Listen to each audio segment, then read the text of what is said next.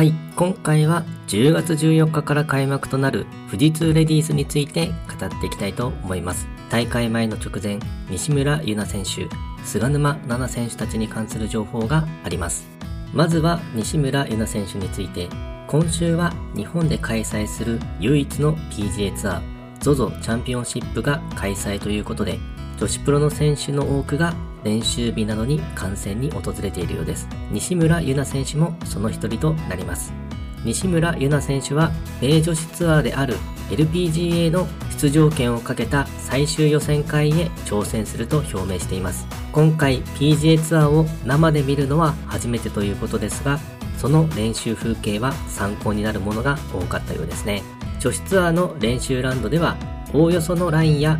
転がりを確認する程度のものが多いようですけども、ZOZO チャンピオンシップの練習ラウンドで西村優菜選手が感じたことは、グリーンでラインをしっかり合わせて、それを意識していました。試合のようにパッティング練習をしていたのはすごくいいということです。米女子ツアーへの挑戦も楽しみですが、ZOZO チャンピオンシップで得たものを活かしつつ、今大会での活躍に期待をしていきたいところですね。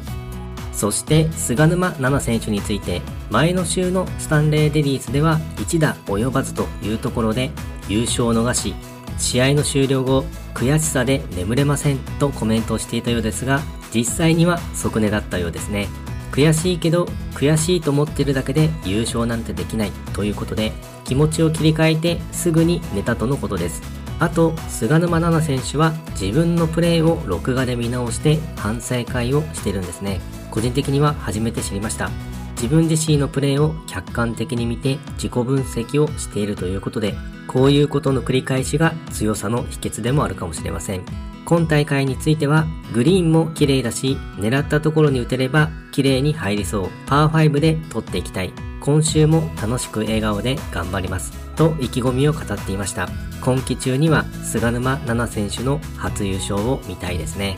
そして馬場咲希選手について全米女子アマで日本勢37年ぶりの優勝ということで、今最も注目度が高いアマチュア選手ですね。今大会でも馬場咲選手が出場予定となっていますが、これでツアー出場は5戦目ということになります。今大会ではディフェンディングチャンピオンの古江彩佳選手、そして地元千葉県出身の吉田優里選手という注目組での組み合わせとなっています。馬崎選手としてはアメリカの試合で優勝することを目標にしているというところもあり、特に古江彩佳選手のプレーを間近で見れるというところが楽しみであるというふうなコメントをしていました。今大会ではスコアが出るコースというところになるので、攻めるところは攻めていきたいという意気込みを語っていました。まずは予選を通過、そしてローアマを目指し、さらには上位で活躍をしていってほしいですね。そして最後真央選手について前の週のスタンレーデリースより新アイアンを投入しているようです。その成果もあり優勝争いに絡んで2位という結果でした。キャットレディースあたりからテストをしていたようですが縦の距離感をつかむまでは調整を続けてようやく試合に投入していったようです。米女子ツアーで活躍している渋野日向子選手も新アイアンに変えていましたが、その時には割とすぐに投入して縦の距離感が課題だったりしていましたが、西郷真央選手のように準備に時間をかけてから投入するというパターンもあるのですね。